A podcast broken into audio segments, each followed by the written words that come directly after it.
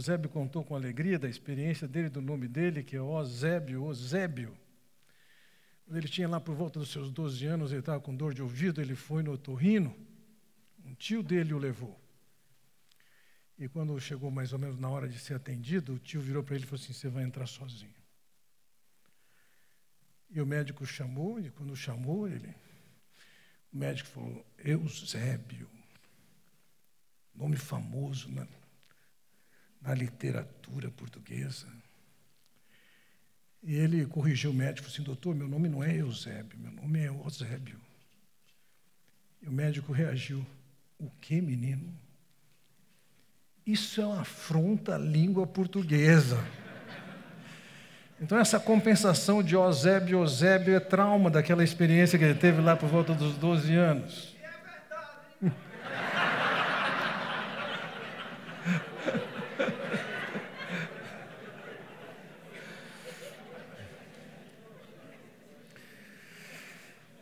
Eu quero olhar com vocês em cima do Salmo 50. E eu quero mais propriamente dar um testemunho de esperança do que propriamente uma exposição. O Salmo 50, ele aborda algumas circunstâncias que elas são bastante indesejáveis. É, eu sei se que talvez não devesse falar isso aqui na presença de alguns alguns poucos casais que ainda têm o casamento pela, pela frente. Mas o fato é que quando a gente entra no casamento, a gente tem expectativas maravilhosas, poéticas, lindas. E a bem da verdade, muitas vezes a experiência do casamento leva a condições bastante diferentes. Ontem recebi uma senhora para dizer que nós íamos encerrar um programa de aconselhamento que não tinha começado. Ia começar essa semana. Mas ela marcou um horário e falou assim, eu vou sozinha. E ela disse que depois do show de horrores da última segunda-feira, em que o marido tentou agredi-la, ela e a filha saíram de casa, e que agora a questão era o divórcio. Talvez você já tenha ouvido falar isso, alguns dizem isso que casamento é como um submarino. Flutua, mas foi feito para afundar.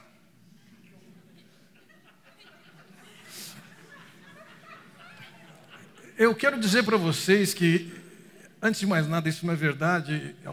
Não deixe nenhum casal de noivo sair daqui antes da gente terminar essa série de mensagens.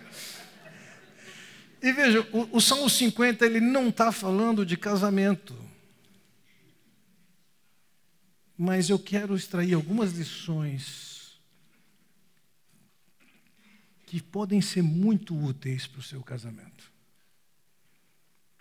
Lições essas que, de fato, ainda que o Salmo 50 tenha sido alvo meu no passado de estudo, de tradução, etc. e tal, é, foi praticamente no último ano que esse salmo ganhou a dimensão e a importância na minha vida. Mas você percebe facilmente que ele tem a ver com crise, com as crises pelas quais eu passei. Uma crise de casamento, o fim de um casamento. Veja, no versículo 7 ele diz assim: Ouça, meu povo, pois eu falarei, vou testemunhar contra você. Deus está falando de testemunhar contra. Mais intenso ainda, ele diz assim no versículo 8: Não os acuso. Uau! Deus é testemunha e acusador.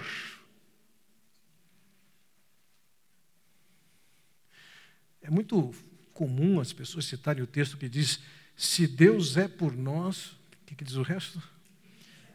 Quem será contra nós? Aí eu considero com você: se Deus for contra nós, quem será por nós? Obrigado, senhor.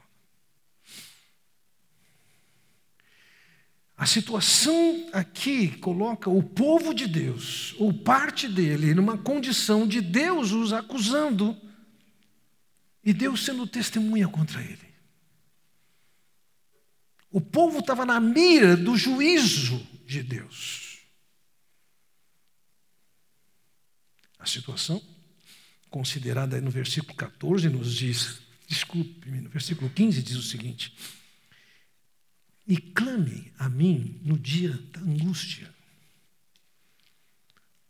Acusação, testemunho contra, e agora ele fala do dia da angústia.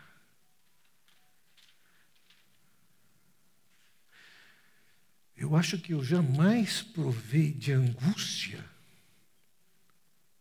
até que a Gene viesse morrer.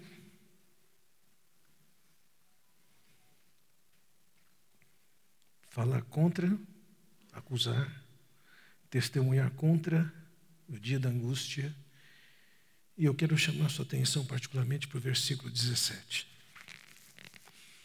pois você odeia a minha disciplina e dá as costas às minhas palavras. Aqui ele está falando do que, o que é que Deus tinha contra aquele povo.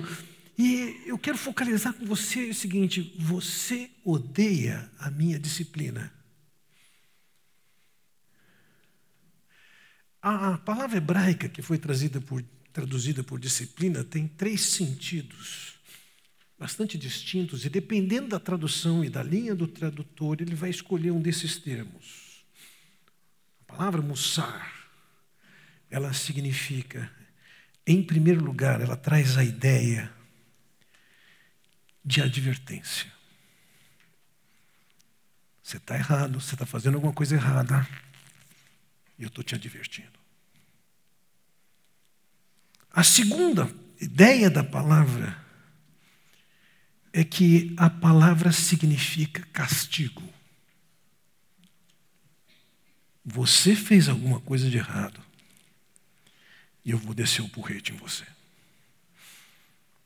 E a terceira ideia, aí, comum em traduções também, é que a palavra não significa nem acusação e nem tampouco castigo que pressupõe alguma coisa de errado que foi feito. O terceiro sentido dessa palavra é treinamento.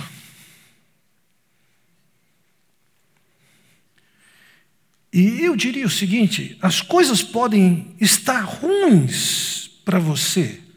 As coisas podem estar ruins no relacionamento conjugal. As coisas podem estar ruins dentro de casa por, por motivos que você deu. Hoje pesa uma acusação contra você. Hoje cabe uma advertência. Hoje cabe um castigo. Mas em muitos casos, eu creio, esse é meu caso, eu não tinha do que ser advertido em termos de relacionamento conjugal. Eu não tinha do que ser acusado. Eu não tinha o que ser castigado. Mas tinha um treinamento. E veja, seja uma advertência, seja um castigo, seja um treinamento. Veja o que ele diz no versículo 22. Considerem isto: que se esquecem, vocês que se esquecem de Deus, caso contrário, eu os despedaçarei. Veja, tinha uma situação ruim, tinha angústia, tinha acusação, tinha o testemunho contra, tinha uma, um mussar, ou disciplina, ou castigo, ou advertência, ou treinamento. Tinha isso, mas Deus está dizendo o seguinte: eu posso te despedaçar ainda. Você já viu a expressão que diz: não há nada que seja tão ruim que não possa ser piorado.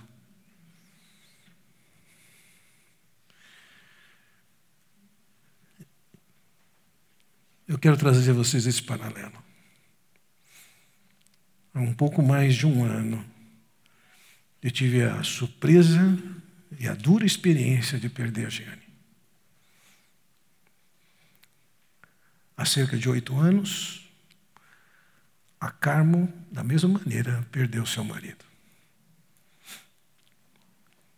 Ela com 25 anos de casado, eu com 41 anos de casado.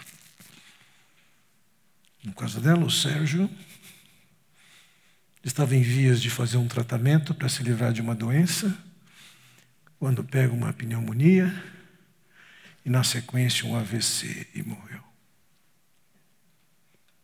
Conversando com a Carmo, isso significaram três a quatro anos de duros momentos, dura vida. No meu caso, a Jenny trazia uma doença, estava lá estabelecida, mas de repente é surpreendida pelo Covid. E o Senhor a leva. Eu não tenho dúvida, e somente vocês, somente vocês, que já ficaram viúvos, podem entender o que a Carmo e eu passamos em termos da perda do cônjuge. Alguns de vocês viram de perto isso na minha vida. Pouquíssimos de vocês viram na vida da Carmo. Efetivamente, a experiência mais devastadora que alguém pode ter. De uma certa perspectiva, nenhuma esperança de restauração de um casamento. Estou absolutamente convencido que nenhum de vocês vive a experiência dentro do lar de vocês, a experiência de alguém que perdeu seu marido ou sua esposa. Eu me lembro do dia que eu sentei na casa da sala do Oswaldo, e talvez nenhum de vocês saiba, e falei para ele: Estou pensando em deixar a liderança da igreja.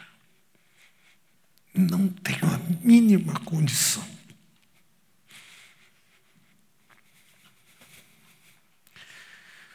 Entretanto, no meio de toda essa crise, o Salmo 50 esteve constantemente na minha porta e diante dos meus olhos.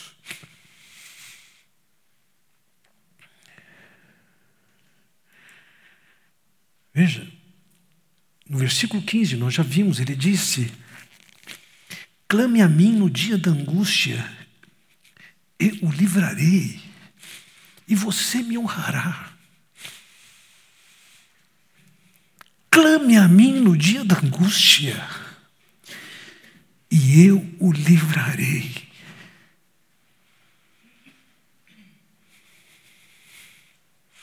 Eu tive a oportunidade de, antes da minha própria experiência com luto, de acompanhar algumas pessoas que perderam o cônjuge. Jamais imaginei que fosse tão pesado.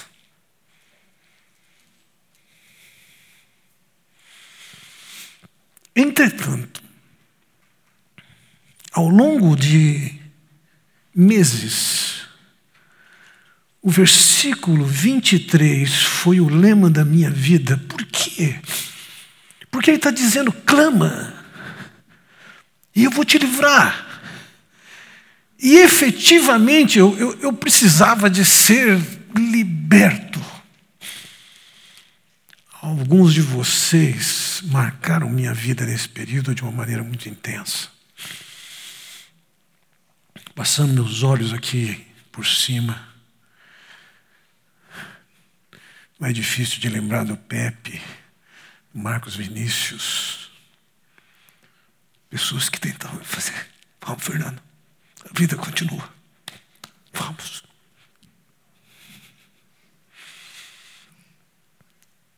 Havia momentos em que eu ia no fundo do poço. E quando eu chegava no fundo do poço, eu sabia que eu tinha que voltar no Salmo 50. E a minha experiência de angústia, de ver o Senhor libertar dessa condição, foi através do que Ele manda fazer, e mais do que um lugar nesse salmo, mas eu vou me concentrar especificamente no versículo 23. Em que ele diz o seguinte: Quem me oferece sua gratidão como sacrifício, honra-me, e eu mostrarei a salvação de Deus ao que anda nos meus caminhos.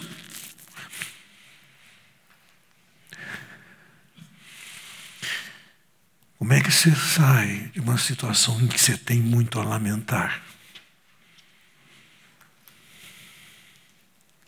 Seu casamento não está como você queria. Seu relacionamento não está como você queria. Em primeiro lugar, eu quero estimulá-lo a oferecer gratidão como sacrifício.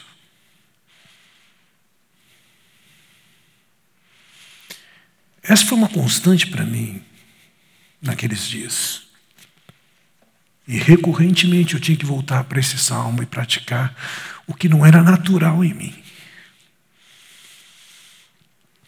Senhor, eu quero agradecer pela história que o Senhor me deu com a Jeane. Eu quero te agradecer pelo fato de que o Senhor a levou agora. Quero te agradecer porque eu sei que o Senhor tem uma história para mim pela frente. Eu quero te agradecer porque o Senhor tem um propósito.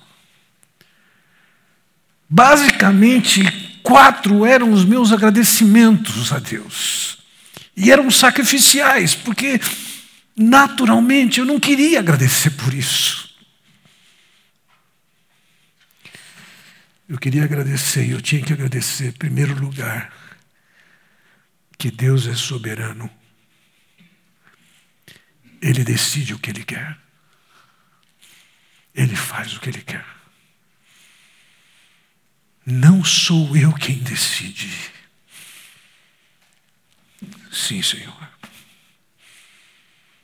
Segundo, Ele é sábio. Eu posso não enxergar a sabedoria de Deus, a compreensão de Deus, a perspectiva de Deus. Pode me parecer que Deus não sabia o que estava sabendo, o que estava acontecendo, mas eu sabia que Ele é sábio. Terceiro lugar, que Ele é poderoso. Tanto para deixar a Giane curada, quanto para me manter vivo agora. E quarto lugar, eu sei que o Senhor é bondoso. Sabe, algumas dessas coisas eram balançadas pela experiência ruim, como talvez a sua experiência pessoal seja balançada. Como é que um Deus soberano deixa você viver o que você está vivendo? Como é que um Deus bondoso permite que você viva o que você está vivendo? Eu não sei se o que você está vivendo você tem culpa ou não, se tem advertência ou não, se tem castigo ou não. E naqueles dias, o meu grande exercício foi de oferecer a gratidão como um sacrifício. Não estava fluindo do meu coração. Não estava brotando, brotando do coração um louvor espontâneo. Eu tinha que fazer um exercício de fé. Senhor, eu quero te agradecer. É um sacrifício. Eu sei que o Senhor é soberano. Eu sei que o Senhor é poderoso. Eu sei que o Senhor é sábio. Eu sei que o Senhor é bondoso.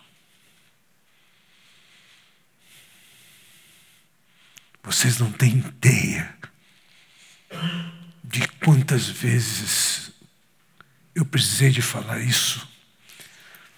Talvez não para Deus acreditar, Mas para eu mesmo estar convencido, firma o pé nisso.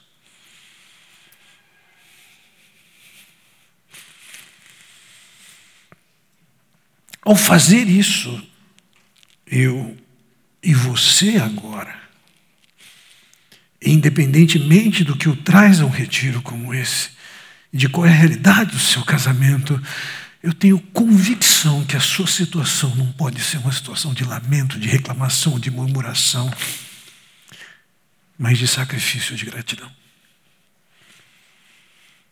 E quando isso acontece, é o que ele diz no versículo, ainda no 23, ele diz o seguinte: Quem me oferece sua gratidão como sacrifício, honra-me.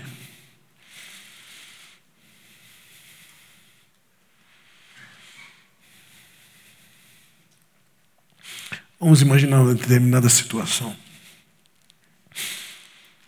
Eu conheço vários de vocês aqui. Uma das pessoas que eu mais conheço aqui é o Oswaldo. Anos atrás, um casal sentou à minha mesa e fez suas reclamações e acusações contra o Oswaldo. Na medida que as coisas evoluíram, eu falei: para um pouquinho. Eu conheço Oswaldo, eu sei quem é, e eu não acredito nisso. Vamos chamá-lo aqui, aí vocês vão falar na frente dele. Chamei o Oswaldo, ele sentou do meu lado. A pessoa contou toda a história, acabou a história. Perguntei para o Oswaldo o que, que era, ele contou a versão dele.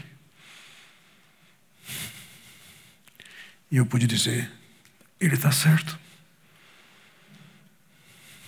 Continue fazendo o que você está fazendo. E se tiver dificuldade, me avisa que eu vou te ajudar. É isso mesmo. Veja, diante das acusações que vinham sendo feitas contra ele, quando eu digo para eles, não acredito, eu o conheço. Eu acredito que nesse momento, com essa postura, eu estava honrando Oswaldo. Seria o contrário se eu dissesse: sério? É mesmo? Independentemente do que você está vivendo, quando você, ao invés de lamentar, ficar reclamando, murmurando, você louvar a Deus, Deus está dizendo: você me honra desse jeito. Porque na hora de aperto em que você podia estar reclamando, você está me louvando. Eu me sinto honrado dessa maneira. Ao invés de reclamar das minhas decisões, você me chama de sábio. Você me honra. A despeito das suas vontades, você reconhece que eu sou soberano. Você me honra. Apesar da experiência dolorosa pela qual eu estou te deixando passar, você reconhece que eu sou bondoso. Você me honra.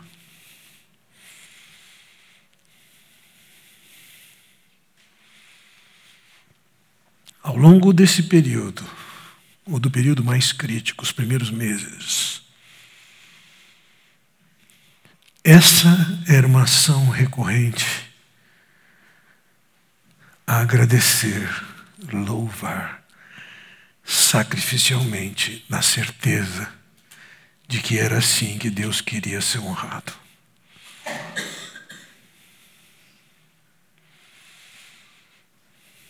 Quando ele age assim, quando se age assim, ele diz no versículo 23: Quem me oferece sua gratidão como sacrifício, honra-me, e eu mostrarei a salvação de Deus ao que anda nos meus caminhos. Você está seguindo o meu caminho, está seguindo a minha orientação, está sendo grato pela situação, você está me honrando e está dizendo assim: eu não vou te deixar no buraco. Eu vou te salvar.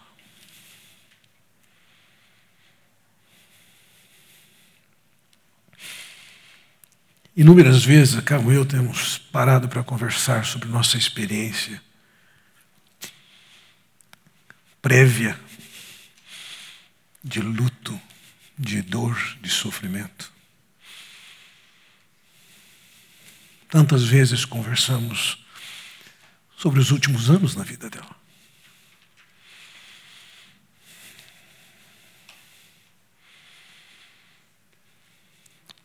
Vejam, eu tenho convicções absolutas, Carmo e eu temos convicção disso. A decisão de se casar ou não é uma decisão de quem se casa. Quando Paulo escreve aos Coríntios, ele disse: Uma mulher ficou viúva, case-se com quem quiser, contanto que seja no Senhor. É minha compreensão também que quando você se casa com alguém, você casa com quem você escolheu. Deus delegou a você essa responsabilidade.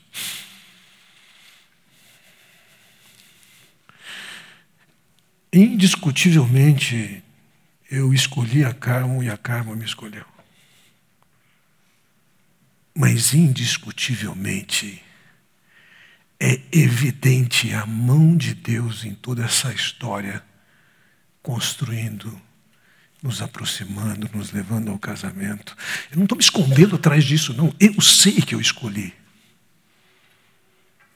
Ela sabe que ela escolheu. Mas há elementos nessa história com ação e participação de terceiros que nada sabiam. Que você fala, meu Deus, o que, que o senhor está fazendo?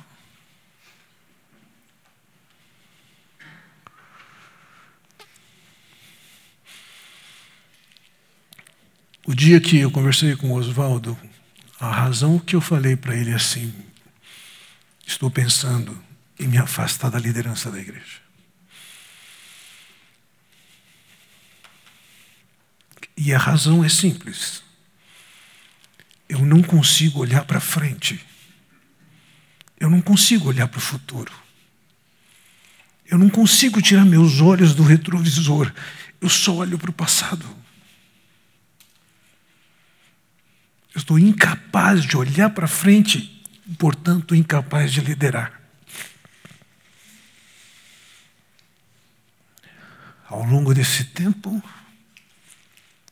aparece, não vou entrar em detalhes aqui, uma possibilidade de conhecer a Carmo. E não quero reduzi-la de forma alguma, mas ela foi inicialmente uma alavanca que Deus usou para me fazer pensar no futuro.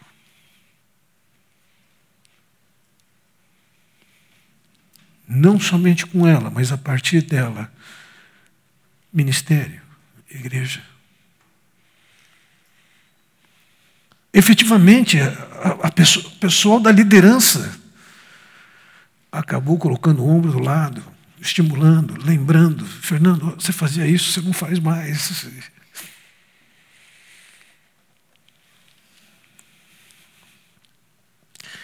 Ao longo dos últimos meses, a Carmo e eu temos tido a oportunidade de olhar o que tem acontecido nas nossas vidas.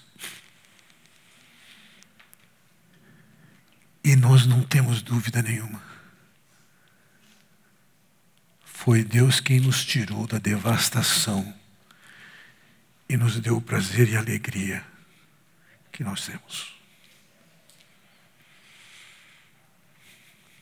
Por que, que Deus levou o Sérgio? Eu não sei. Por que, que Deus levou a Giane? Não sei. Nós sabemos que os dois desfrutam de algo muito melhor do que nós podemos desfrutar aqui. Mas por quê? Eu não sei.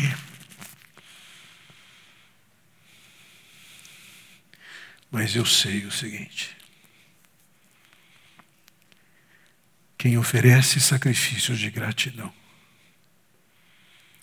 Honra a Deus. E esse preparou o caminho para Deus o ajudar e o salvar.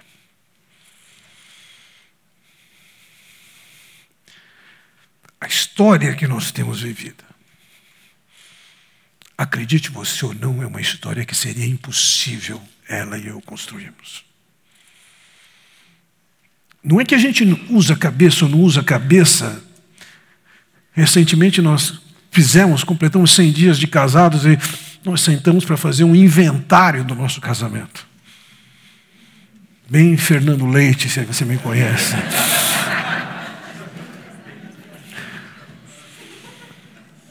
Do que você esperava, o que, que surpreendeu?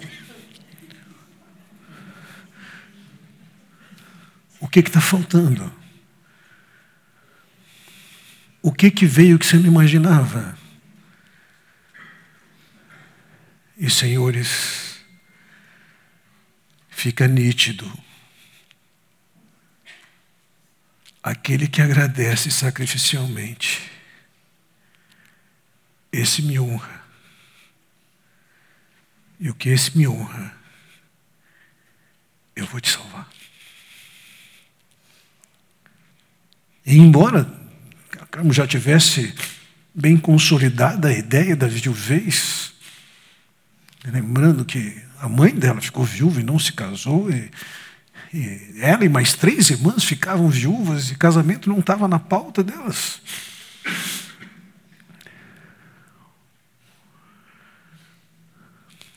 Ela me disse, quase que num tom de advertência no primeiro dia, eu estou bem assim, eu não preciso de ninguém para estar tá bem. E eu lhe perguntei, por que, que você veio?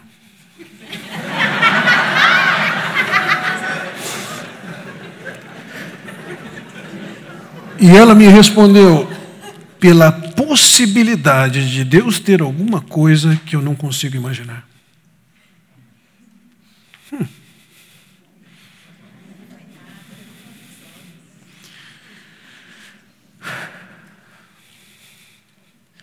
Eu só estou contando essa história pelo seguinte. Alguns de vocês aqui podem estar lamentando e chorando, porque as coisas não estão em conformidade com o que você quer. Pode estar vivendo a sua versão de Mussar. Uma advertência, um castigo, o mesmo, uma dura experiência como uma forma de treinamento. O que que você vai fazer com isso? Eu poderia desenvolver um pouco mais esse salmo para falar o que eu acho que você deveria fazer. Essa é a tarefa do Daniel.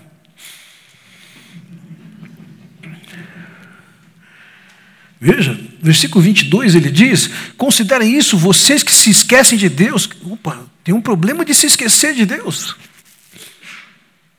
Versículo 17 ele diz: Pois você odeia minha mussar, minha disciplina e dá costas às minhas palavras. Você não está ouvindo o que eu falo, Deus está dizendo.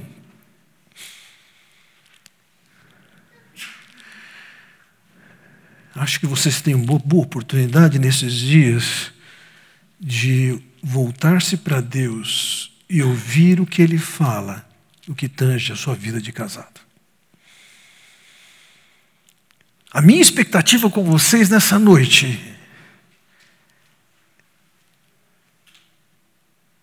é que você dê uma resetada na prática de ficar reclamando, murmurando, triste, chateado, porque as coisas não estão exatamente como você queria e que você comece a agradecer a Deus.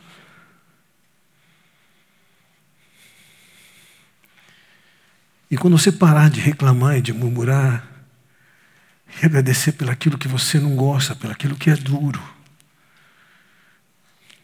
pelo aquilo que não está em conformidade com o que você prefere, sonhou, mas você dá para Deus o voto de confiança ele é soberano. Ele é poderoso. Ele é sábio. E ele é bondoso. Senhor, eis aqui o meu sacrifício de louvor. Quero te honrar dessa maneira. E dessa maneira me inscrever no programa de salvação do Senhor.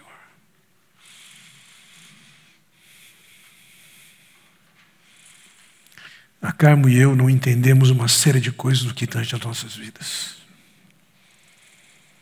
A Carmo e eu não entendemos nem tão pouco, além da satisfação e da alegria que nós temos seguido um para o outro, nós não entendemos o que é que Deus tem lá na frente para nós. Mas nós sabemos de uma coisa. Quem oferece sacrifício de louvor honra a Deus. E esse que honra vai ser resgatado.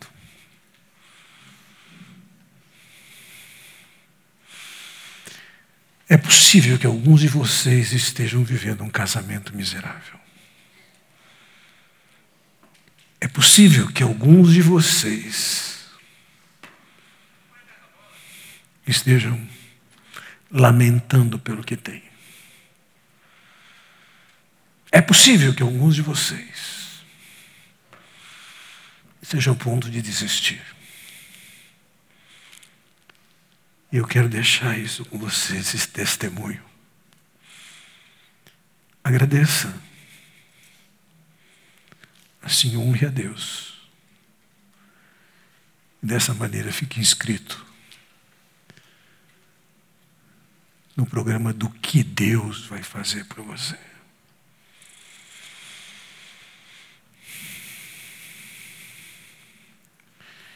Queria convidá-lo a nesse momento, ainda que baixinho, ore com a sua esposa e com o seu marido. Agradeça, honre se inscreva no programa do que Deus quer fazer por você.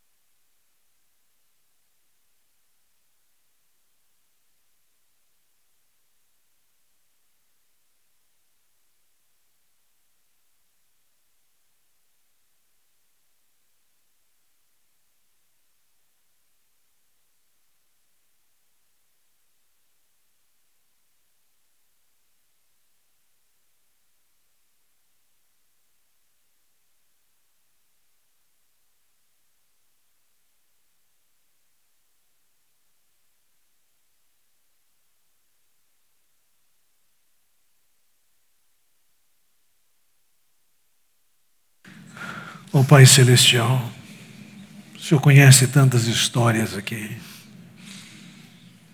O Senhor conhece tantos corações.